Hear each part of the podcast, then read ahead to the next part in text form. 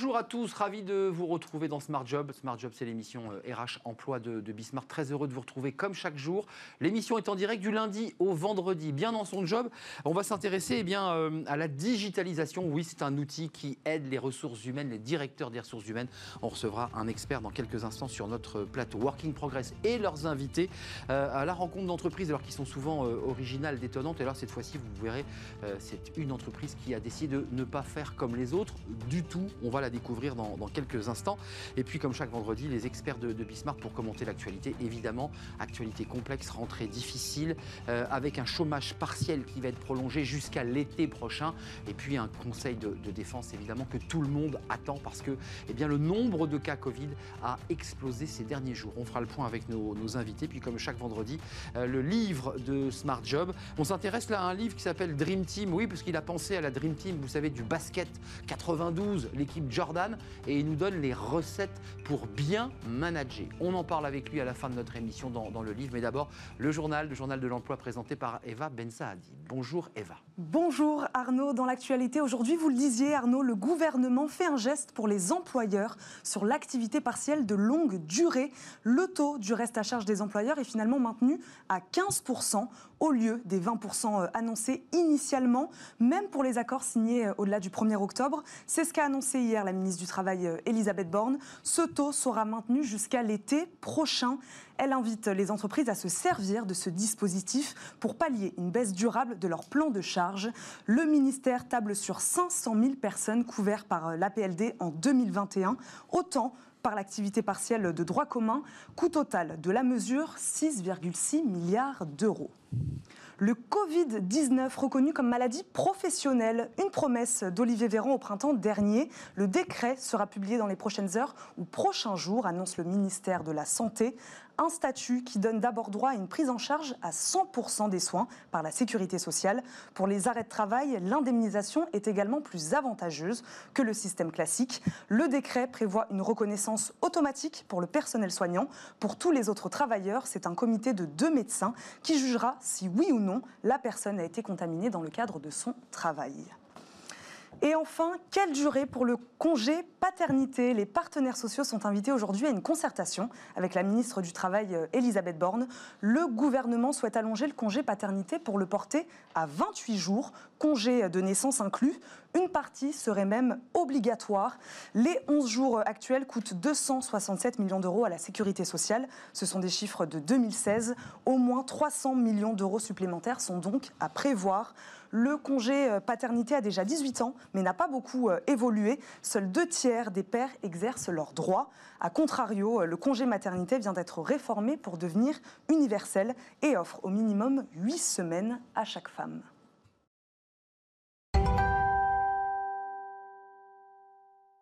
Bien dans son job. Là, notre titre de rubrique eh bien, s'adapte parfaitement parce que ça va permettre aux DRH, vous allez le voir, eh bien, d'être bien ou en tout cas mieux dans leur job. On parle de la digitalisation euh, au sein des, services RH euh, avec Philippe Bloquet. Bonjour Philippe. Merci d'avoir fait un détour par le, plateau de, Smart Job. Président de People Sphere. Euh, alors People Sphere, pour l'expliquer en, quelques mots, c'est une solution tech, j'ai envie de dire une grosse boîte dans laquelle vous avez mis plein d'outils euh, à disposition au service du RH. Ça, va de la paix, de la gestion, puis de la gestion des talents, des recrutements. Racontez-nous. Oui, tout à fait. Donc euh, PeopleSphere est de ce fait une solution un petit peu atypique dans le monde des RH, qui est peuplé de milliers de startups ou d'entreprises qui touchent un petit peu tous les domaines des RH. Et PeopleSphere a développé une solution technologique qui effectivement va connecter, agréger tous ces services RH au sein d'une solution unifiée, d'un portail unifié, euh, ce qui va permettre à la fois bah, aux DRH peut-être d'aller choisir son propre et de construire son propre SIRH personnalisé en choisissant telle solution de paye, tel outil de gestion de la formation. C'est à la carte en fait, on peut, on peut bâtir à la carte. Absolument, ça c'est l'approche des clients qui euh, n'ont rien ou souhaitent révolutionner leur système RH. C'est aussi un autre cas d'usage, c'est euh, le client qui a déjà fait le choix euh, d'un certain nombre de, solutions. Je pense à BPI France, par exemple, qui nous a choisi. Ça, c'est un nouveau client, ça. Tout à fait. C'est original, BPI France, qui encourage l'innovation, justement. Ils encouragent l'innovation. Ils ont donc une multitude de sociétés qui vont faire de l'onboarding, du recrutement, de la gestion de la formation. Et en fait, PeopleSphere va arriver au milieu de tout ça, connecter euh, l'ensemble de ces outils. Et à la fin, qu'est-ce qui compte? Ce qui compte au RH, c'est quelque chose de simple. Ce qui compte, c'est quand je vais avoir un collaborateur qui arrive, bah, il est automatiquement déployé dans tous les autres outils. Et puis pour le collaborateur, c'est que j'ai pas besoin d'aller chercher euh, à droite, à gauche les informations dont j'ai besoin. J'arrive dans PeopleSphere et PeopleSphere me guide. Si je prends un exemple typique très concret, le, le recrutement d'un nouveau collaborateur. Oui, c'est un l'onboarding. L'onboarding, hein, un sujet dont on parle, dont on parle beaucoup. Et ici d'ailleurs beaucoup. Voilà. Ben, Quand, on a, quand un, un client, un nouveau collaborateur pardon, arrive, bah, il a besoin euh, de donner des informations, son permis de conduire, Mhm. son RIB, il a besoin de signer un contrat, et puis il a peut-être des formations à suivre et tout ça. Donc aujourd'hui, une société qui n'est pas organisée comme telle, bah, c'est des emails à n'en plus finir, qui s'échangent dans tous les Oui, sens, c'est des documents. fastidieux, d'ailleurs pour le collaborateur. Bah, avec PeopleSphere, en fait, il rentre dans PeopleSphere. Tous les outils de recruiting, donc il est connecté, qui est connecté, bah, le, le collaborateur arrive tout de suite dans PeopleSphere, il est déjà créé. Quand il arrive dans PeopleSphere, il a son parcours, donc il a ses formulaires à renseigner. Et à partir du moment où il renseigne ses formulaires, ils sont stockés automatiquement dans PeopleSphere. Il a, euh, par exemple, le- une fois que ces données sont renseignées, le contrat de travail est généré automatiquement, le RH le valide. Ce contrat de travail est envoyé en signature électronique.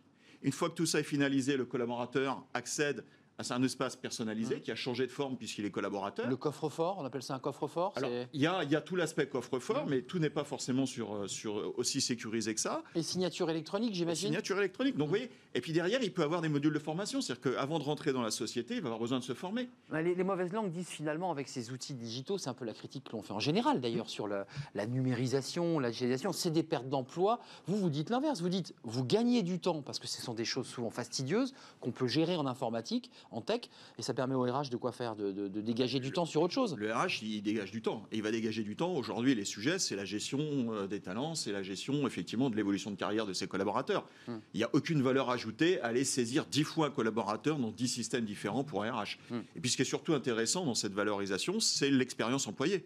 Le jour où vous arrivez, au lieu de recevoir 10 emails, vous avez un portail sympathique, vous avez toutes vos tâches synthétisées, vous avez une vision de l'entreprise que vous rejoignez qui est tout de suite beaucoup plus sympathique. Et ça, on sait que cette impression première est quelque chose de très important. Et dans le process que je vous ai décrit, eh bien, il y a cinq solutions logicielles différentes qui sont orchestrées par PeopleSphere dans ce processus.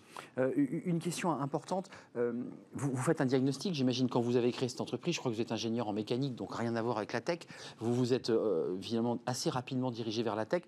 Quel diagnostic vous avez fait en décidant de, de créer en fait de la digitalisation dans les RH? C'était pas naturel au départ. Alors, C'est vieille école les RH. alors moi, je viens d'un parcours un petit peu particulier. Bon, déjà, il y a, l'expérience des grands groupes. Euh, moi, je viens d'un- d'une société qui était une société start-up plutôt américaine à l'époque, qui gérait effectivement euh, toute cette digitalisation pour les sociétés euh, du SPK 500 ou du CAC 40, euh, mais qui effectivement se transposait très mal au monde de la PME et de l'ETI, qui est notre cible principale.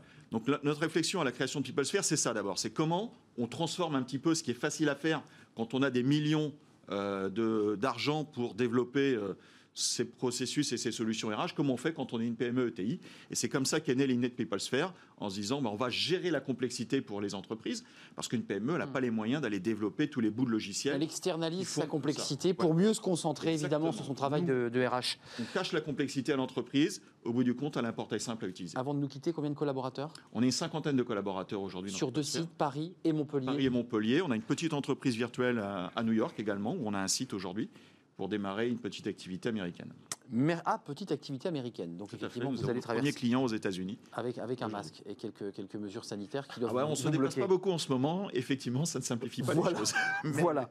Merci Philippe Bloquet, président de PeopleSphere, un, un outil, des outils d'ailleurs, au service euh, des directions des ressources humaines. Merci d'être venu sur notre plateau. Tout de Merci suite, à vous. Merci. Working in Progress avec les invités de Welcome to the Jungle. Vous connaissez évidemment euh, cette euh, rubrique. Vous allez voir, on va partir à la rencontre d'entreprises euh, pas comme les autres.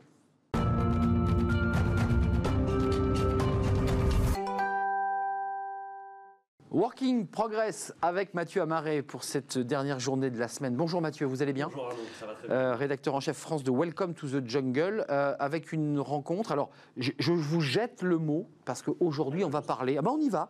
On parle du travail asynchrone. Mais qu'est-ce que c'est que donc le travail asynchrone? Oui Arnaud, un mot qui peut paraître euh, Ça fait peur hein, d'un coup, hein, comme ça. Ça fait peur, mais un mot qui peut paraître compliqué, je, vous l'accorde, mais euh, qui charrie tellement euh, d'éléments passionnants et qui pourrait même dessiner l'avenir du travail.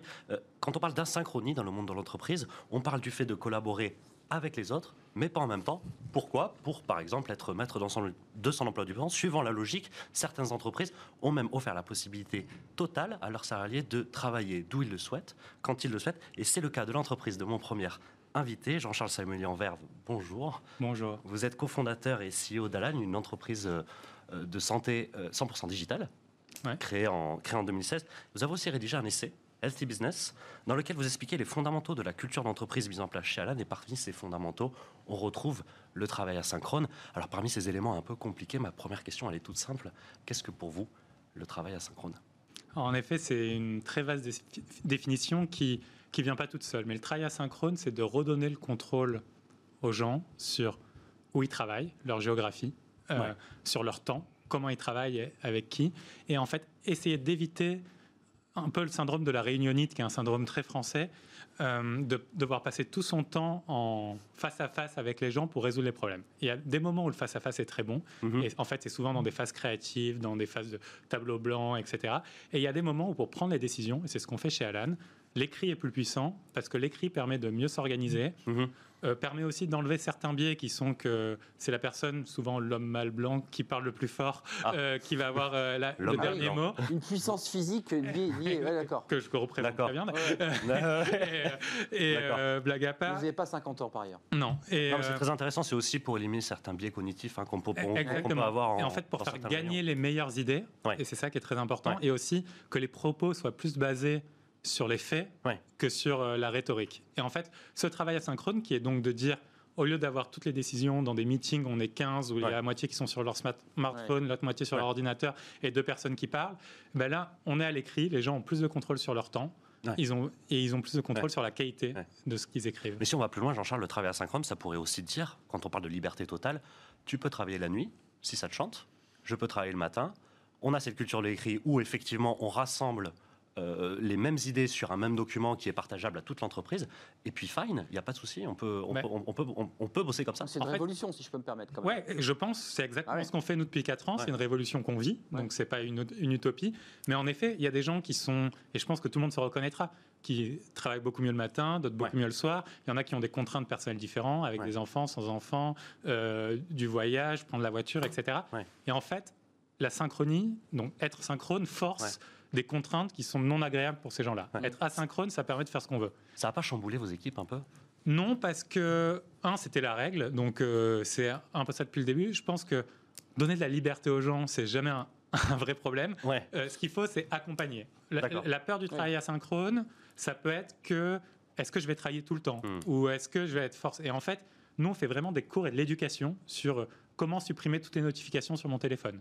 Vous comment... faites quoi Des notifications à vos collaborateurs Oui, on, a, on a un guide à l'intérieur de la boîte qui est euh, comment je supprime mes notifications pour reprendre le contrôle sur mon temps. Comment je suis sûr de couper. et ça, c'est hyper important.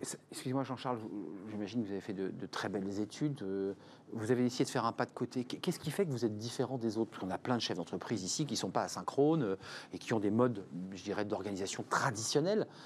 Qu'est-ce qui fait que vous êtes différent? Ça vient d'où cette idée? Je pense que ça vient. L'asynchrone est un peu une conclusion de ce qu'on voulait faire. Si on prend les grandes valeurs d'Alan et que je décris dans le livre, dans LC Business, c'est il y a un bon se concentrer sur les membres, mais il y a une ambition hyper forte. Donc prendre des problèmes très très difficiles et essayer de les résoudre. Hmm. Et pour faire ça, il faut attirer les meilleurs talents au monde. Ça, c'est le premier point. Et en fait, une fois qu'on veut attirer les meilleurs talents au monde, on se dit, ces personnes-là, qu'est-ce qu'elles veulent? Ces personnes-là, elles veulent avoir le pouvoir de prendre des décisions. Et, et pour prendre le pouvoir de prendre des décisions, et pas être dans une un management hiérarchique, pyramidal, etc. Euh, il faut être radicalement transparent et donc donner accès à l'information. Et en hmm. fait, là, ça vous ne répondez pas à ma question. Moi, je me demandais, ça vient d'où? À l'intérieur de vous Comment vous développez cette idée? Et est-ce qu'un jour vous dites, euh, moi, je suis prêt à basculer, il se passe quelque chose dans ma vie? Mais Il y a, quelques inspirations, j'imagine. Il y a aussi des boîtes. Il y a, des, il y a des, inspirations, bien sûr. Il, y a, il y a WordPress, une boîte euh, qui est automatique, qui sont 1200. Il y a Basecamp. il y a aussi un truc qui est, moi, en tant que dirigeant, j'ai besoin, j'aime pas mentir, donc j'ai besoin d'être transparent. Et, l'écrit force la transparence. Et deux, j'accorde beaucoup de valeur au temps. Et, et en fait, passer une heure en meeting me rend fou. Ouais. Donc, euh, donc ça, Le temps est précieux. le temps est très Et on précieux. le gâche pas. enfin, enfin, les études vous donnent raison, puisqu'il y a, je crois, un cadre sur, euh, un cadre sur euh, quatre Hmm. qui dit euh, passer trop de temps en réunion, euh, Ouais, c'est c'est- improductif. c'est le même cadre plus sur que trois ça, qui dit que c'est inutile, euh, etc. Vous, vous l'engagement fort, c'était de dire chez Alan aussi, on, on le précise, c'est quand même un engagement très très fort, Hmm. de dire il n'y a plus de réunion. Ouais, c'est clair. Et on Il n'y a a vraiment plus de a- Moi, je passe quasiment euh, zéro minute, enfin très très peu de temps en réunion au sens classique. Après, ce que je fais, c'est je vais parfois me mettre avec quelqu'un sur un tableau blanc et aller travailler une idée ensemble à deux. Mais on va jamais être huit dans un meeting. C'est ça la réunion, c'est quand on Ouais. est nombreux et qu'il y a une ça. perte d'accord. Mais, mais après, on engage les gens à travailler ensemble. On adore ce qu'on appelle le, le pair programming ou le pair work. C'est deux personnes qui travaillent ensemble sur un projet. Et ça, c'est hyper bien. C'est Mm. hyper sain, ça crée du lien. En revanche, être là pour euh, décider les objectifs de la semaine suivante à, à 10 euh, pendant une heure et Ouais. Ça, ça Ouais. frustre. Beaucoup de feedback, Ouais. j'imagine, Et, en- et du coup, on crée une puisqu'on en parlait hier. on crée une boucle du feedback qui est assez hallucinante. Et un, un des trucs humains qu'on a aussi, c'est toutes les deux semaines, chacun dans la boîte a un coach qui est quelqu'un interne, mais qui est juste là depuis plus longtemps. ou qui a de plus tuteur, d'expérience. en Qui est fait, coach assermenté. qui est- Ouais, c'est ça, qui est- qui est un tuteur. buddy, ouais, ouais, Ouais, ouais. Et, et ce coach-là, toutes les deux semaines, a un one-on-one, juste pour parler de développement personnel avec ses- son coachee. Ouais. Donc ça, c'est vraiment un endroit qui est pour la croissance personnelle. Et, Ouais. et- et encore une fois, ce qui est beau Mais ça la- rend meilleur pour le business? Ouais, je pense avoir des gens qui sont plus épanouis, euh, qui grandissent en Bah ouais. permanence. Et, et- et le dernier truc avec la synchrone électrique qui est assez magique, c'est que on a accès. Nous, on a à peu près, donc on a une sorte de forum interne où on prend ces décisions-là. Il y a 6000 décisions qui ont été prises dans le passé. Là, il y en a 100 en- 125 en cours. Depuis la création en de- fait. d'Alan Ouais, depuis la création Ok. d'Alan. Et ces 6000, ben, on a accès à tout. Donc, Ouais, ouais, quelqu'un ouais. qui est nouveau chez Alan sont compilés, pour les, peut, pour les- peut- peut dire euh, j'ai accès à toutes les décisions qui ont été prises, je comprends le contexte. C'est assez magique, en fait. Pour les gens qui nous regardent et qui pourraient être euh, euh, passionnés par ce que vous dites, euh, Mhm. quels outils vous utilisez pour. euh, On utilise plusieurs outils. Slack pour la communication très court terme et éphémère. Ouais, ouais. GitHub, qui est un outil normalement pour le code, mais qu'on a un peu détourné. On l'utilise pour le code, mais aussi pour créer ce forum interne où on, où on a- on ouvre des issues et là où il y a des réponses qui sont sur les problèmes qu'on veut résoudre. Mhm. Et après, on utilise Notion, qui est Ouais. un autre outil, qui est un peu notre Bible interne, notre Wikipédia, où on vient consolider l'information. Jean-Charles, quand vous êtes dans un dîner, quand vous êtes en société, qu'on ne sait pas qui vous êtes et Ouais. qu'on vous voit pour la première fois, vous vous définissez comment? Chef d'entreprise, créateur d'entreprise, euh, innovateur, inventeur euh, Comment vous vous définissez? Euh, j'essaie- J'aime pas trop les gens qui se définissent dans des cases. J'essaye plutôt de me définir par ce que je fais. Et ce que je suis en train de faire, c'est essayer de faire deux choses, qui est transformer la santé pour la rendre plus simple, plus juste et plus transparente. Ça, c'est le truc qui m'anime. Et le deuxième truc qui m'anime, c'est essayer de transformer la manière dont on crée des entreprises et dont on travaille ensemble à toutes les échelles, parce que je pense que c'est le seul moyen de transformer la société.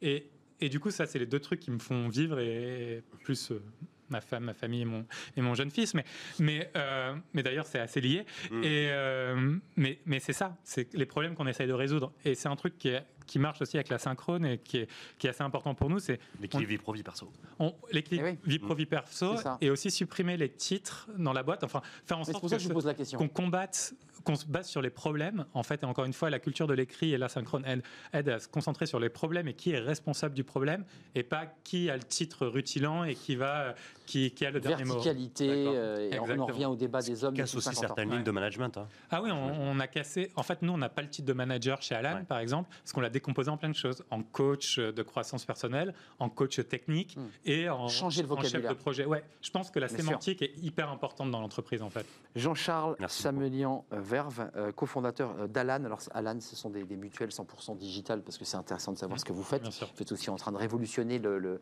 le système des, des complémentaires santé. C'est un vrai sujet pour beaucoup de collaborateurs, de travailleurs indépendants. Et puis, vous faites un pas de côté. J'ai tout compris. Asynchrone, c'est en un mot. hein. Tout à fait. On, on est bien d'accord. Voilà. Merci. Merci Jean-Charles d'être venu sur le plateau. Tout de suite, c'est la suite de Working Progress avec Travailler demain à la rencontre d'un nouvel invité.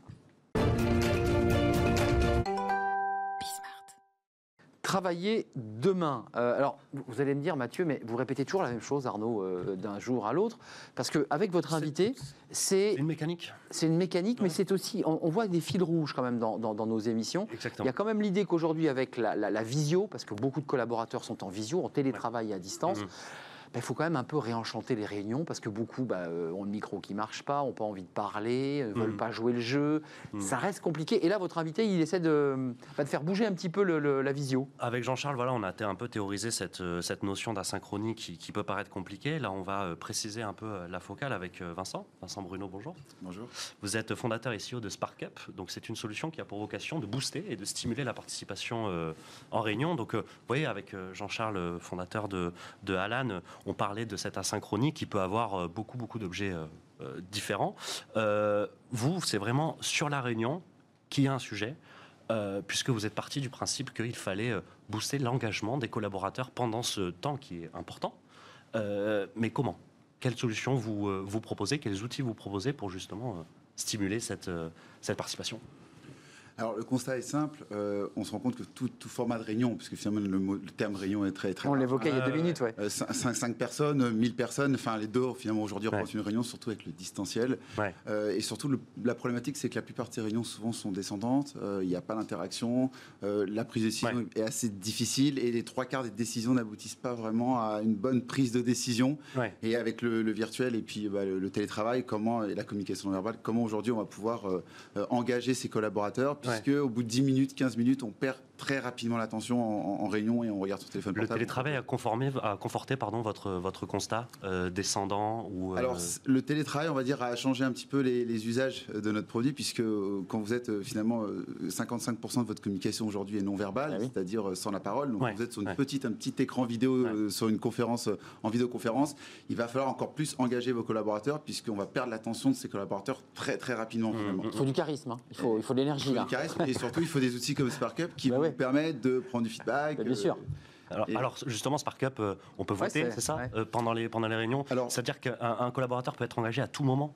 Pendant, Exactement. tout la- pendant- Alors, pendant toute la réunion? C'est une plateforme d'interaction et d'engagement. Ouais. L'objectif, c'est de pouvoir à tout moment, déjà, on va ouvrir des- une- un mur de questions, par exemple, et je vais pouvoir à tout moment poser mes questions. euh, de manière anonyme si je le souhaite. Ouais. Euh, je vais pouvoir et le présentateur ou le, qui va donc dérouler sa réunion va pouvoir aussi lancer un quiz, un vote.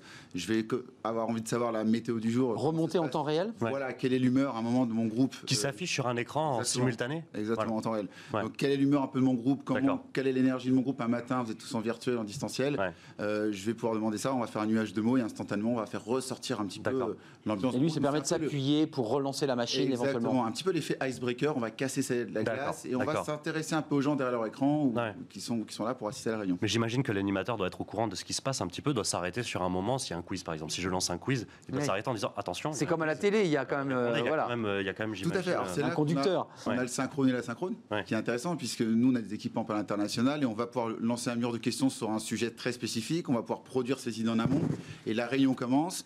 Et finalement, le facilitateur, euh, le présentateur, euh, va, le manager, va Mhm. avoir la possibilité déjà d'avoir déjà du contenu et de se préparer un petit peu à comment je vais interagir avec mon Mhm. groupe, comment cette réunion va faire que j'écoute déjà mes participants. J'ai déjà donné la parole à mes participants, j'ai déjà donné la parole aux gens et même aux plus timides en amont de la réunion. Juste la, la question anonyme, parce que c'est vrai que dans les réunions, parfois ça, ça démange. On trouve que ce que le manager ou le responsable dit, commet une faute. On ne peut pas le dire parce qu'il y a le lien hiérarchique. La question anonyme, elle est vraiment anonyme. Je veux dire, on ne se fait pas taper sur les doigts euh, le lendemain parce que on- le Elle est manager, c'est- elle est vraiment anonyme. Elle est même vraiment anonyme chez nous, Ouais, c'est ça. dans notre entreprise. C'est important d'être Ouais, c'est euh, super important C'est ce qui ouais. fait partie de la, de la richesse de l'échange. C'est-à-dire Bah qu'aujourd'hui, il n'y a plus de non-dit, on est là pour pouvoir s'exprimer et je suis quelqu'un de timide, j'ose pas trop prendre la parole. C'est le y a cas toujours la- souvent en réu. hein, euh. Ce qui est le cas, Ouais. et c'est toujours souvent les mêmes Ouais. personnes qui prennent Ouais. la parole. Bah. Et donc, on va pouvoir, bah, je souhaite m'exprimer de manière anonyme. Après, on est, on est dans une entreprise, donc euh, bien sûr, on va pas écrire des choses. Et les On mêmes personnes. bien sûr. Bien sûr. Et les mêmes personnes qui décident aussi, est-ce que votre outil rend les, les- les réunions beaucoup plus démocratiques quand vous, quand vous parlez de vote Comment sont pris en compte ces, ces éléments? Je vote, ok, mais est-ce que c'est pris en compte par le manager ou l'animateur ou le boss, en fait qui, euh, qui Déjà, on va accélérer la prise de décision. Est-ce que c'est du vent ou est-ce que ça sert quoi? Alors, déjà, on va accélérer la prise de décision. Parce que quand vous avez un groupe et vous allez pouvoir euh, faire voter les gens instantanément sur un sujet, euh, et pas- plutôt que de tergiverser pendant trois heures, Ouais, euh, ouais. digresser sur plein de sujets, vous allez accélérer la, la précision. On a besoin de faire un, un petit brainstorming, une réflexion à 5, 6, 7 personnes. On va pouvoir, euh, chacun va pouvoir envoyer ses idées, le présentateur va pouvoir les catégoriser en c'est moins- intéressant, vous dites présentateur, c'est intéressant, je pense que vous le présentez. facilitateur, présentateur, non, mais- animateur de réunion, Voilà. Non, non, mais c'est manager. intéressant parce qu'il y a quand même une Ça forme, euh, il y a une forme d'organisation, je dirais télévisuelle ou théâtralisée quand même Ouais. dans le. Oui, parce que d'une certaine manière, il y a quand même quelqu'un qui va à un moment euh, dynamiser euh, et qui va écouter les gens et qui va centraliser cette information, ces datas, pour que ça toute façon, on soit. va pas se euh, mentir, il y a une partie de théâtralisation dans la réunion. Et, en, et, de fait. Ouais. En remote, du coup, votre outil s'adapte, il s'adapte comment? Parce qu'on on va assister quand même à beaucoup plus de réunions en, Exactement. en- en télétravail. Là, on y est. euh, on Alors nous, en fait, on vient se greffer à toutes les plateformes de vidéo. Donc Ah ouais. on a intégré Zoom, ça. euh, Voilà, exactement. Ouais, Vous ouais. choisissez votre plateforme préférée. Et vous venez vous. Et, et la- toute la partie Spark Up, on a quand même une quinzaine d'interactions, va venir se greffer euh, sur, les, sur votre plateforme vidéo. D'accord. Et une petite question subsidiaire euh, la sur, la réunion et la dernière. Pardon, Arnaud. Non, non, mais Euh, allez-y, Mathieu. La réunion, euh, on l'a dit avec, euh, avec euh, Jean-Charles, euh, c'est quelque chose de très français. Enfin, on, on a du mal, on a l'impression qu'elle fait l'objet de tous les mots euh, en France. Euh, pourquoi euh, Pourquoi on fait moins bien que, que les autres, euh, que les Allemands, que les, euh, que les. Anglo-Saxons, que les Américains? Pourquoi en Ouais, France la on a la du mal réunionnite, avec, comme on dit. Ouais, On est très réunionnite. j'im- Alors, que c'était la base de votre constat aussi. Oui, bien sûr, bien sûr. Euh, bon, pour avoir vu beaucoup de data sur le sujet, puis on est implanté en Asie, on est implanté en Amérique latine aussi, aux États-Unis. Le, le problème, il est quand même partout le même. On peut pas mettre ça sur, sur le dos des Français. Voilà. On, on- on a cette problématique, Ouais. de toute façon, c'est un problème humain avant toute chose. C'est Ouais. comment j'organise ma réunion en amont, Ouais. comment je vais donner la possibilité aux gens de prendre ça la se parole. prépare une réunion. Et ça se prépare. Donc voilà, comme une émission, ça se prépare. Tout à fait. Tout à Donc, d'une certaine manière, euh, c'est la réunionnite. et Finalement, c'est un combat un peu tous les jours qui va passer avant tout par une démarche personnelle et humaine de dire ok, comment je vais faire en sorte que cette réunion soit efficace, comment je vais pouvoir donner la parole aux gens? Et comment je vais pouvoir faire en sorte que on obtienne un peu euh, quelque chose d'intéressant et que quelque chose en ressorte de, de- de positif. D'accord. Vincent, euh, combien de clients euh, SparkUp? Aujourd'hui, on a plus de 500 clients, 500 euh, clients. ouais. Combien de collaborateurs? 20 collaborateurs Collaborateurs. dans 5 pays. Dans 5 pays différents. Merci beaucoup, Vincent. Merci Vincent, fondateur de Spark Up. Merci d'être venu sur le plateau de, de Smart Job. Euh, merci à Mathieu. Merci. On se retrouve lundi, si je ne m'abuse. Exactement. pour de nouvelles aventures, à la découverte de nouveaux invités. Welcome to the jungle. On fait une courte pause et les experts de Smart Job vont venir. L'actualité, il faut le dire, est chargée parce qu'au moment où on se parle, il y a le Conseil de défense avec des annonces qui sont très attendues par les entrepreneurs et par les citoyens. Et puis, il y a des chiffres, euh, le chômage, des plans sociaux. C'est vrai que cette rentrée est pour le moins particulière. On la commente avec mes, mes invités. C'est dans quelques instants. Restez avec nous.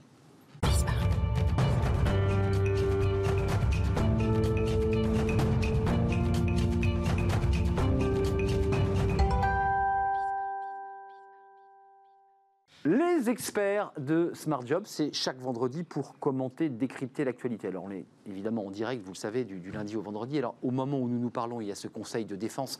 C'est vrai que tout le monde est un peu suspendu euh, aux décisions qui vont être prises à l'occasion de ce conseil de défense. On a des paramètres, augmentation du nombre de cas Covid, euh, un chômage partiel qui a été prolongé selon les règles précédentes, 84% du net euh, pendant un an. Ça veut dire que le gouvernement est au chevet des entreprises, des entrepreneurs et évidemment des, des salariés.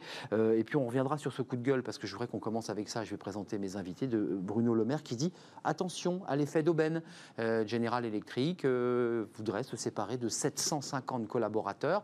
Rappelons que Alstom avait vendu une partie de sa branche à GE et qu'il avait fait des promesses, des annonces en 2014. Euh, et là, aujourd'hui, il annonce peut-être, peut-être, à cause du Covid, 750 collaborateurs euh, qui pourraient être euh, au chômage. On fait le point avec mes, mes invités. Carole Couvert, merci d'être là. Bonjour. Vous êtes une de nos expertes de, de Smart Job, vice-présidente du, du CESE, le Conseil économique et social et environnemental.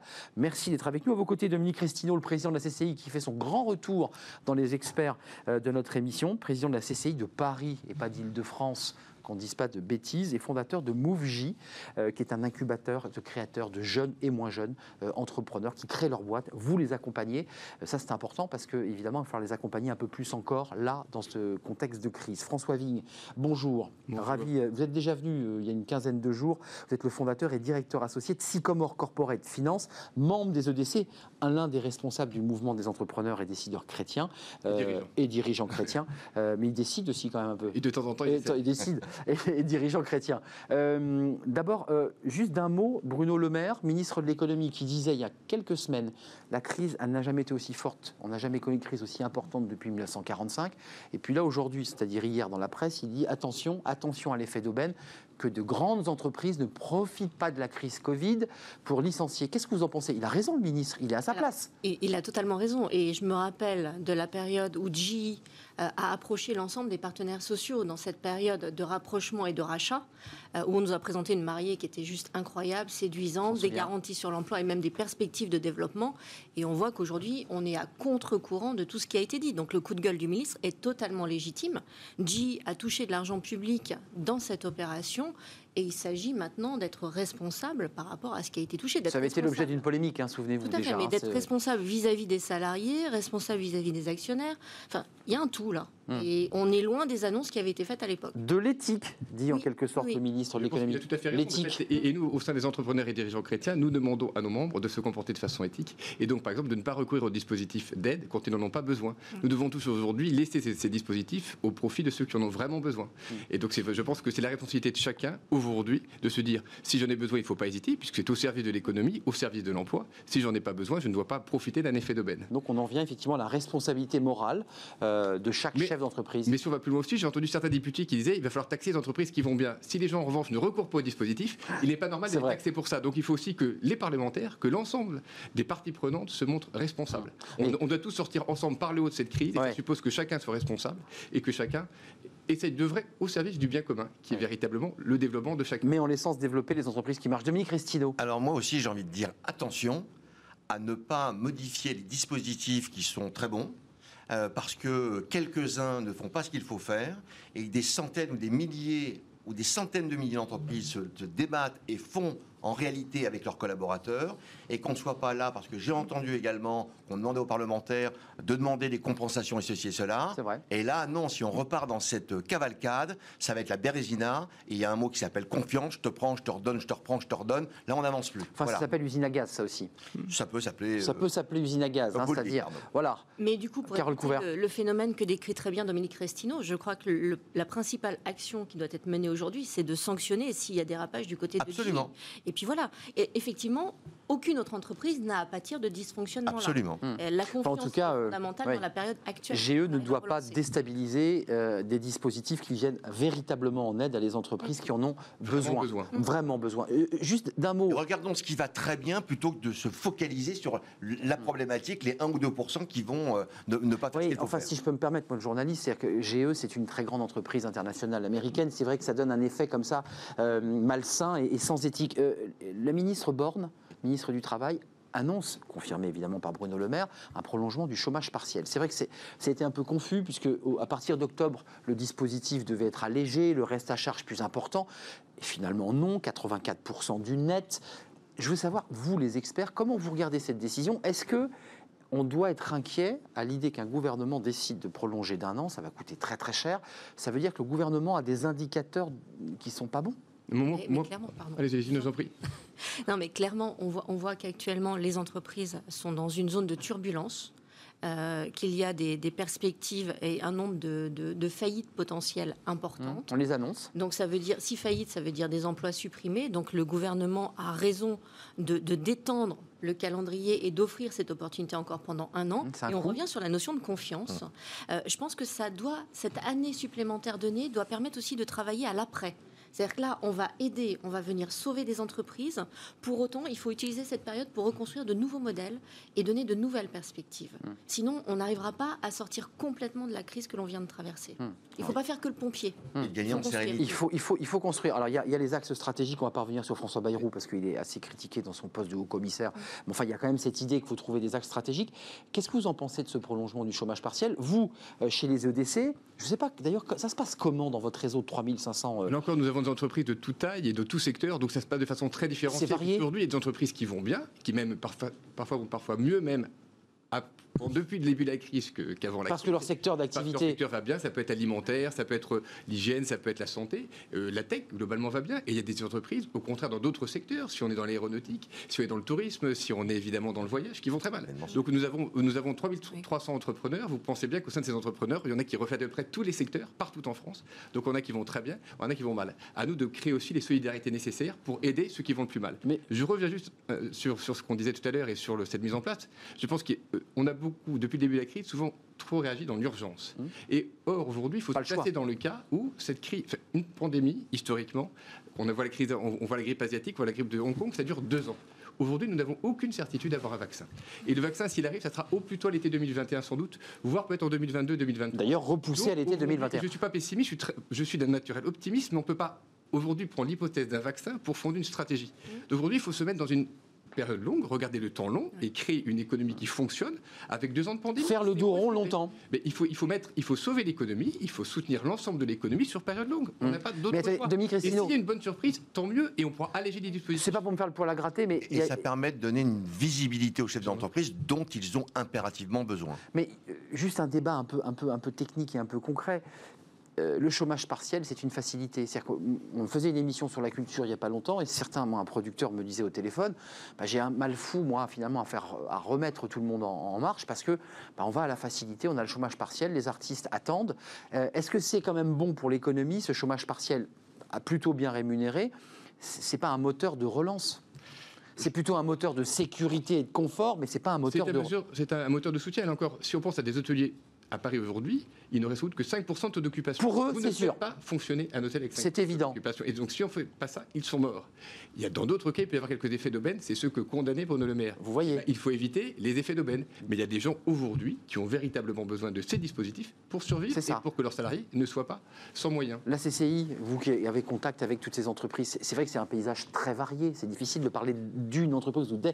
Chaque entreprise a son histoire et a ses difficultés. Chaque entreprise a son histoire, sa pratique. Euh, je suis moi-même euh, chef d'entreprise, donc j'ai des collaborateurs. Dans l'intérim, hein. Eh bien, le recrutement et l'intérim, euh, secteur extrêmement sinistré Ben oui. également. Euh, comment dirais-je? Après, il y a la responsabilité de chacun. euh, que ce soit des dirigeants, que ce soit euh, du gouvernement bien sûr, mais la responsabilité également des collaborateurs qui ont aussi besoin de sortir de chez eux. Et le télétravail à outrance, je ne suis pas certain que ce soit la panacée non plus en ce qui me concerne. Alors je sais que certaines entreprises... Il y a le débat en ce moment, hein, je voulais l'ouvrir. Je sais bien, je sais bien. On est en train de revenir, startups, euh, Et youpi, euh, du télétravail à 100%. Moi, je trouve que c'est extrêmement dangereux. Ça tue quoi Le lien social, la relation humaine euh, je trouve que enfin, physiquement, psychologiquement, c'est dangereux. C'est mon point de vue, d'accord? Euh, et, et- et je pense que dans les entreprises, c'est plus difficile à manager. Euh, et je ne pense pas euh, être un, un vieux con, voilà, je vais le dire comme ça. Euh, Je vous le confirme. je- merci. Euh, maintenant, il est important en même temps qu'il y ait cette harmonisation, cette harmonie. Le fait qu'il y ait cette vision et cette durée permettent d'apaiser plutôt que d'avoir des à-coups. Regardez votre question, Arnaud. Euh, est-ce que ça, on doit, parce qu'ils viennent de changer, est-ce que ça doit, voilà, ça va être commenté et donc ça Oui. donne du champ pour pouvoir repartir. Il y a des moments, ça va monter, c'est comme tous les jours. hein. Un coup, on est à 4 000, un coup, on est à 5 000, un coup, on est à 10 000, après, on redescend, après, on est à, on est à 2 000 et on dit à 2 000, ça baisse, euh, c'est fini. Non, attendez, ça fait 24 heures. Donc, un peu en de cas, le virus circule, ça Et c'est une évidence. qu'il Voilà, il n'y a pas de doute Et là-dessus. il circule dans les grandes euh, métropoles encore plus, évidemment. Euh, c'est un vrai sujet, ça, euh, également. Je- je- je pense que euh, c'est toujours pareil. Il y a 2-3% qui vont euh, faire attention à ça. Il y a des craintes, bien sûr, euh, de certaines personnes qui, vont, qui vont peut-être en profiter. D'accord? Oui, oui, c'est- Sinon, les gens ont envie de travailler. Les gens veulent aussi Ouais. retrouver leurs collègues de travail, veulent avoir... euh, Faites confiance aux chefs d'entreprise et aux salariés. Et aux salariés. et puis sincèrement, Voilà, je pense également parce qu'il y a un sujet, c'est le retour à l'école, pas le retour à l'école. Et je pense que les parents Ah bah oui, c'est le ont sujet. véritablement envie que les profs, les, les instituteurs fassent leur job comme ils le font et très bien et s'occupent des enfants. Voilà, comme ça ils peuvent aller travailler parce que c'est un vrai. Hmm. Il faut lire un, un pic, un petit pic dans ce que vous dites. Ah, pas du faut, il faut pas, il faut vraiment que les professeurs, instituteurs, euh, maîtres d'école aillent en classe, Euh, oui. Oui, c'est ça que vous dites, hein. Non mais, Non, qu'ils mais- aillent en classe, bien sûr. Qu'ils Bah, assurent- c'est surtout que qu'ils assurent leur cours, quoi. Qu'ils assurent leur D'accord, cours, d'accord. Parce que ça permet d'aller travailler euh, et que les parents, c'est ça que je voulais Bah, dire. les libérer, parents, ils bien ont sûr. vrai- parce que quand- quand- quand- pour ceux qui ont euh, fait l'école à la place de l'instituteur, Mhm. ils se sont rendus compte en même temps que le job d'instituteur ou d'institutrice, Oui, c'est un pardon, métier, c'est un vrai métier. Ouais. C'est normalement Et une le job de parents, c'est un métier aussi. Et le job de parents, c'est euh, aussi une vocation et un métier. Un métier. Mais c'est voilà, c'est pas Mais- simple. Et les élèves ont besoin d'école aussi, hein, très Bien clairement. Mais bien Ils sont sûr. demandeurs et ils ont Bien besoin. C'est comme le télétravail. Juste François Vigne, parce que vous êtes évidemment l'un l'un des cadres responsables des EDC, mais, mais aussi Sycomore Finance. Comment ça se passe dans la finance en ce moment? Parce que c'est vrai qu'on parle beaucoup des secteurs qui sont impactés, des secteurs qui marchent bien. Est-ce que la finance est impactée? Est-ce qu'aujourd'hui, il y a une, la machine est un peu grippée Enfin, globalement, là, je pense que la finance va pas mal. Là encore, ça dépend des pays, ça dépend des secteurs, mais pourquoi elle va pas mal? Parce qu'il y a aussi des dispositifs. Enfin, d'une part, elle a été disciplinée, et moi, je veux rendre hommage. Moi-même, je ne prête pas d'argent, mais à toutes les banques qui ont prêté, euh, là encore, ce qu'on appelle les PGE, et qui ont financé l'économie. On dit beaucoup que c'est l'État, c'est quand même à 95% les banques, Des banques, qui prêtent. bien sûr. Donc, il faut le dire, les banques, aujourd'hui, les banques françaises Attendez, elle font prête l'argent. Attendez, François, elle prête, pardon.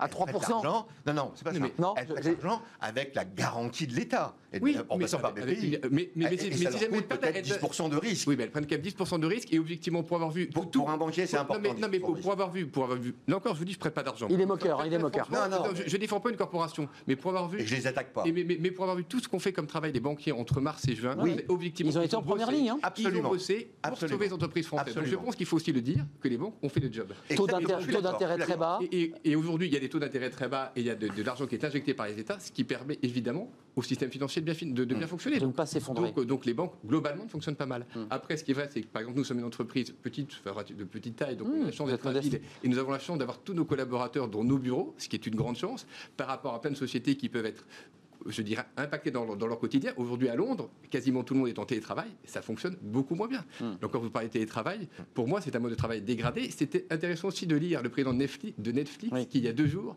disait qu'il ne voyait rien de bon dans le télétravail. Hum, C'est Et exact. pourtant, c'est une entreprise moderne, c'est une entreprise digitale, une entreprise du nouveau monde. Et il est le premier à dire qu'il ne voit rien de bon. Il y a des aspects qui sont bien pour les salariés, mais ça reste un mode de travail dégradé. Je me permets de, de me mettre au milieu en médiation. Il y a plutôt l'hybrid- l'hybridation du télétravail qui Oui. semble être la- la- le modèle vers lequel les partenaires sociaux. Le euh, Pas confondre être télétravail Mais et, et- et visioconférence. Et qu'il y C'est ait ça. des visioconférences. Mais c'est l'hybridation qui est intéressante. bien entendu. qui, qui empêche de faire une heure de route, euh, c'est extrêmement intéressant. Tout à fait. Voilà. Euh, Ca- Carole Couvert, sur, sur le, je dirais sur l'emballage, euh, on a des Français, et je le dis au moment où on se parle, il y a un conseil de défense. Les conseils de défense, c'est souvent pour des affaires terroristes, des affaires militaires. Le conseil de défense va, euh, je dirais, sortir une fumée blanche, peut-être là, d'ici quelques minutes. Euh, Est-ce que vous craignez, vous, Carole Couvert, euh, l'idée que le président, par les chiffres euh, d'augmentation des, des- des contaminations, reconfine Euh, Et quelles en seraient pour vous les conséquences? On les connaît, dans ma question, il y a la peur qu'évidemment que l'économie s'arrête. Mais vous pensez que le président peut confiner? Alors, je pense que le Conseil scientifique a été clair en la matière en disant pas de confinement généralisé, mais plutôt, Mm. plutôt en hypothèse des confinements à la, à la taille Mm. d'une ville. Conseil co- scientifique bousculé hein, depuis quelques jours quand fait, même. hein. Un peu bousculé par les médias, par euh, des propos euh, contradictoires. Comme on a connu une période de plusieurs mois de confinement et qu'on a vu les dégâts économiques, les dégâts sociaux, Ça serait dramatique. Euh, ça serait dramatique pour tout le monde. Donc j'espère que nous n'allons pas aller vers cette hypothèse, mais qu'en revanche, nous allons trouver de nouvelles formules en matière de gestes barrières, en matière de protection, en matière d'équilibre entre le présentiel et le télétravail. Parce que c'est vrai que quand les gens sont en télétravail, c'est très bien pour mieux concilier vie personnelle, vie professionnelle. Mais pas à 100%. Pour autant, ouais. pour autant, ça pose des problèmes en termes de consommation. La consommation, c'est plus le même modèle que l'on a connu. Donc les restaurateurs en pâtissent, les cafetiers en pâtissent, les petits commerçants en pâtissent. Donc je crois qu'on doit, on doit réinventer quelque chose. La seule chose, et donc du coup là je rebondirai aussi sur votre propos, Monsieur Vigne, c'est je crois qu'il va falloir qu'on apprenne à vivre avec une succession de virus, avec une succession de pandémies malheureusement, et qu'il va falloir que l'on que l'on apprenne à faire de nouvelles choses. Pour autant, la vie doit continuer. On est dedans ne déjà, doit hein. Pas s'enfermer. Ouais. On ne doit pas s'isoler. On doit continuer de vivre. On doit continuer de consommer. Voilà. Mais j'aimerais rebondir sur la, votre question sur la finance. Rebondissez. Si on regarde ce qui se passe au niveau international, les prévisions nous disent qu'actuellement, pour 2020, on serait à moins 40% sur les investissements directs étrangers au niveau mondial. hein. La France, ça serait le même Coup de frein, coup de froid. coup de frein. Mais oui, Et logique. on nous dit les pronostics de rebond pour 2021 ne seraient que de 20%, ce qui veut dire qu'on on a une vraie perte Mmh. Bah oui. potentielle d'investissement dans une période où pour relancer, pour reconstruire, ces investissements sont fondamentaux. Parce que la sortie de crise, on la trouvera au travers de nos innovations, de nos start-up, de nouveaux modèles avec un équilibre entre automatisation et homme pour bah, du coup répondre Oui, à la question. Sans se faire voler les marchés par les Chinois ou l'Asie, si je peux me permettre. Mais, mais c'est là où vraiment on, on a un vrai défi et on a toujours su, par temps de crise, recréer de nouveaux modèles. Et là, je trouve qu'on a une période qui est propice à ça, rentrer dans une économie plus vertueuse, imaginer une nouvelle gouvernance, un autre partage de la valeur ajoutée. Le champ du possible est devant nous. Et si on est tous de bonne volonté, on devrait pouvoir arriver à créer quelque chose d'intéressant. On n'a pas, de pétrole, on n'a matière pas de pétrole, on a des idées. Il serait aussi Oui, important oui, de, je pense, de rouvrir les frontières de façon plus structurée qu'aujourd'hui, parce qu'aujourd'hui, vous êtes français, vous n'avez pas le droit d'aller en Allemagne, où les Allemands ne peuvent pas Ah vous oui. accueillir. Vous ne pouvez pas aller aux Pays-Bas, où les Allemands ne peuvent, où les, les Néerlandais ne peuvent pas vous Mais il accueillir. n'y a que les capitaux qui circulent. et- et donc aujourd'hui, vous ne pouvez plus. Et donc aujourd'hui, investir sans aller voir du tout les usines, etc., c'est très compliqué. Impossible. À Donc tant qu'on ne, recrée pas un cadre beaucoup plus là encore prévisible Hum. et beau- qui crée la confiance Hum. pour les investissements, on n'aura pas Mais- investissements. Mais alors, on peut aller encore plus loin du côté européen. L'Europe a réussi à s'entendre sur un plan de relance. Next Generation. c'est très bien. Mais maintenant, il est peut-être temps d'aller arriver à s'entendre à 27 sur des mesures fiscales, des convergences fiscales, une Europe de la santé, une Europe Ça industrielle. fait 20 ans, enfin ça fait 15 ans que Oui, j'entends mais- parler Oui, de ce mais- sujet. mais le hein. monde a changé. vous pensez que c'est l'opportunité, propice. c'est ça, pour, Oui. pour trouver Pour accélérer, il y a plein de changements la fiscalité, effectivement, l'Europe de la défense se et de la santé. Est-ce que c'est forcément à 27 Je- je vous- avant Ça peut être à- à géométrie Carole variable, Couvert, tout à avant de nous quitter, il y a un débat qui est posé. On a évoqué certains députés qui disaient attendez, les entreprises qui marchent bien, il faut, il faut les écréter parce qu'elles gagnent trop d'argent.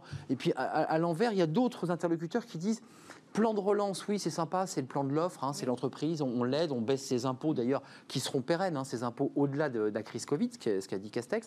Hum, Est-ce qu'il faut euh, mettre le paquet sur la demande? Euh, Là, il y a des gens qui disent aujourd'hui, avec les plans sociaux, les départs, il y a des Français qui vont claquer des dents, il faut les aider, ça s'appelle une relance par la demande. Bonne idée, mauvaise idée? Déjà, maintenir le dispositif pendant un an sur l'activité partielle, c'est une manière de soutenir aussi la demande.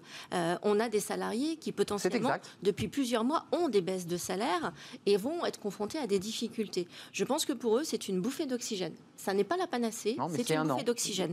Mais maintenant, c'est pour ça que je voudrais En juste... même temps, vous avez vu les chiffres de l'argent qui est épargné. Oui, c'est- On a rarement vu ça. Ah oui. C'est c'est tout le problème. Bah voilà. Et c'est bien pour ça que je pense qu'il faut On peut-être thésaurise. Il faudrait peut-être Eh plutôt oui. que donner de l'argent aux gens, que l'État aussi investisse en direct. Parce que l'État qui investit en direct, par exemple, pour renouveler le parc de voitures, Exact. pour isoler tous les bâtiments publics qui sont les plus mal isolés, ça permet de créer directement de l'emploi qui après fera des salaires directement. Dans les villes. Et donc plutôt pour que consommer, donner, il faut les de la gens- confiance. donner de l'argent aux gens qui vont avoir peur d'être au chômage et qui du coup vont le thésauriser, il vaut mieux que l'État investisse directement voyez Comme que- dans un parc vert, dans un immobilier vert, et de créer des emplois qui seront durables, pérennes, Donc vous n'êtes pas totalement euh, favorable à l'idée qu'on donne, on relance par la demande parce que c'est de l'épargne qui va, qui va rester stockée Exactement. L'économie ne dit pas. Pardon, on peut le faire de différemment. soutenir la demande. Et donc, il faut on peut le faire moyens pour le faire. différemment. On peut le faire, euh, par exemple, avec des bons d'achat directement dans les collectivités, les mairies, avec des villes, pour que euh, les euh, consommateurs achètent des choses, même de premier niveau, bien évidemment,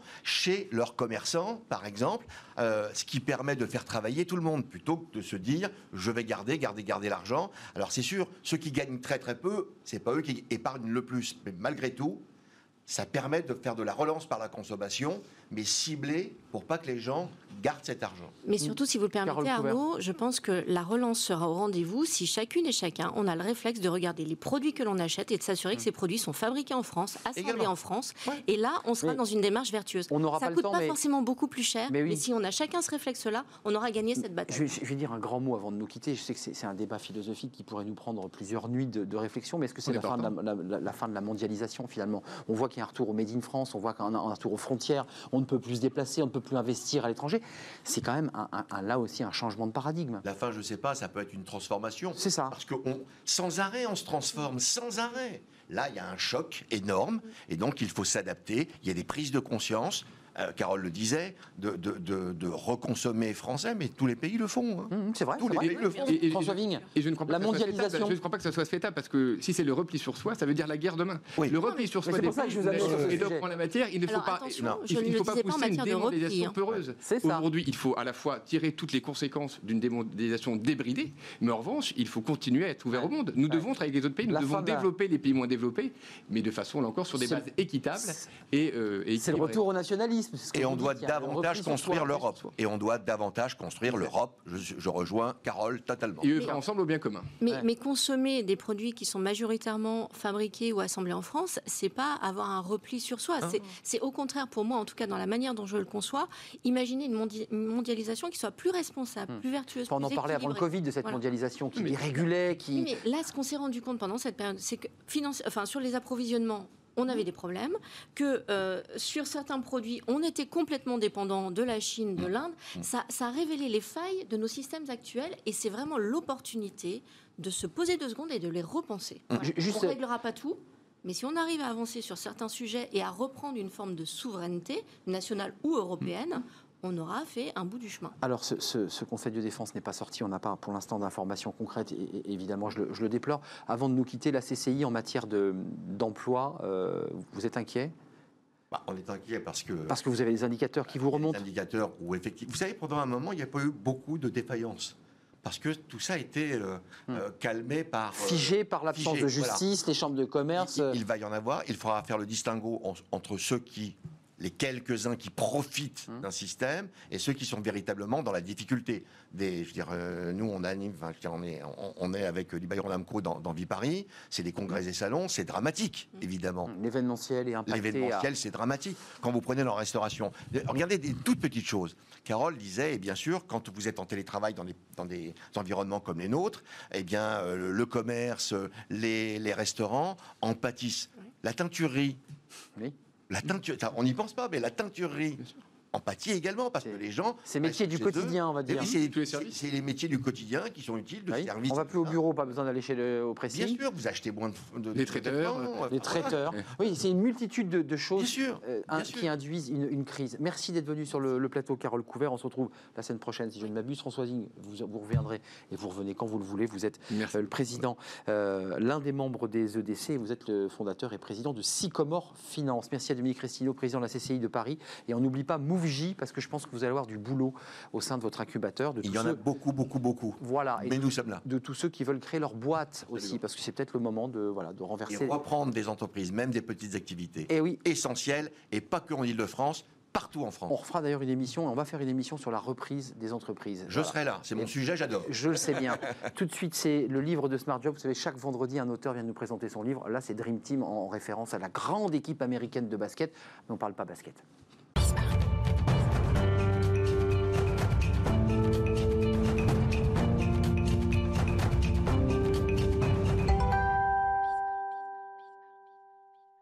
Dream Team, c'est le titre du livre de Smart Job, le livre du vendredi. Vous connaissez notre rendez-vous. Nous sommes avec euh, Ludovic Giraudon. Alors, euh, juste pour que ceux qui nous regardent se disent tiens, euh, Smart Job, RH, emploi, il nous parle basket, puisque en fait, ça fait référence évidemment à la grande équipe de basket de 92, je crois, de, Jordan. On parle pas basket, on parle RH. Alors, vous vous êtes amusé, je ne sais pas si vous êtes amusé d'ailleurs à faire ce livre, Dream Team, Dream Team, Dream Team, mais long parcours dans l'entreprise, puis un jour vous quittez, vous faites un pas de côté et vous dites j'avais pris plein de notes, plein de petites choses que j'avais notées sur des conseils de management et j'ai envie de dire c'est sympa à lire ce livre, je le dis très franchement, mais c'est un peu côté recette de cuisine euh, sur les, les bonnes recettes de management. C'est ça, c'est comme ça que vous avez pensé ce, ce livre?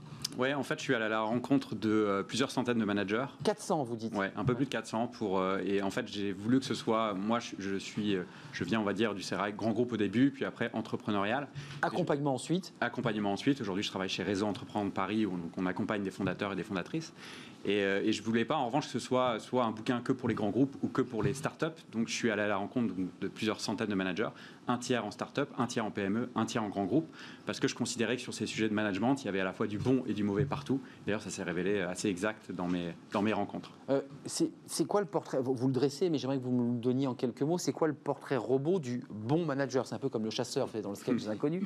Dans les deux cas, d'ailleurs, il tire le chasseur. Euh, C'est quoi le bon manager? Ouais, c'est une vaste question, mais je dirais que c'est avant tout le bon manager en 2020 en tout cas. C'est vraiment celui qui a compris déjà qu'il était au service de son équipe et c'était plus l'inverse. Fini le petit chef qui pense au- à l'inverse. Que... Euh, C'est clair, c'est en train de basculer. Ça. Exactement, ça on bascule. Vous aviez anticipé quand même, parce que Dream Team, c'était avant le Covid. hein, je l'ai pas. Exactement. C'est intéressant. Ouais. vous n'avez pas attendu le Covid pour vous intéresser au manager. Euh, Il y a quand même une notion de courage, vous dites, une notion d'engagement et une notion, je dirais, de le manager, il est en première ligne. C'est un peu le lieutenant qui part euh, baïonnette euh, au fusil et qui est devant. C'est ça. hein? Là, c'est vraiment ça. C'est vrai que pendant le confinement, notamment, on parlait beaucoup de première ligne en parlant de, évidemment du personnel soignant. Quand je fais le parallèle dans le monde de l'entreprise, en ce moment, on- encore plus particulièrement, ce sont les, les DRH, bien sûr, et puis les, managers sur le terrain qui doivent être là pour euh, transmettre de l'énergie, de l'espoir, alors qu'on est en plein dans une période d'incertitude euh, hallucinante. Et, euh, vraiment, la, capacité du manager à réussir à embarquer son équipe autour du, du projet de l'entreprise, redonner du sens, de la reconnaissance, dans un contexte, encore une fois, vraiment, vraiment difficile. Euh, on en parle beaucoup des managers, euh, de tous ces mots que vous utilisez, de réengagement, emmener ses équipes avec des outils collaboratifs, et une multitude de choses dont on parle ici. Euh, Il y a des managers qui vont vous regarder, qui vous écoutent en ce moment même d'ailleurs.